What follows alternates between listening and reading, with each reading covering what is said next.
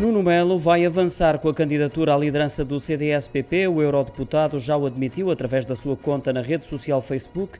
Acrescentou que vai iniciar contactos para confirmar se há condições institucionais para dar início a um novo rumo que seja unificador, mobilizador e respeitador. São palavras de Nuno Melo, que lembrou também que é o único deputado com mandato e palco nacional e europeu do CDS e que nunca virou costas ao partido. Deixou também a promessa de que não vai abandonar o CDS no momento mais difícil da sua história, referindo-se aos resultados nas legislativas e nas quais o partido perdeu representação parlamentar. Assegura que o CDS não acaba aqui mesmo com esse desfecho trágico nas eleições que teve como consequência a demissão do presidente democrata cristão Francisco Rodrigues dos Santos.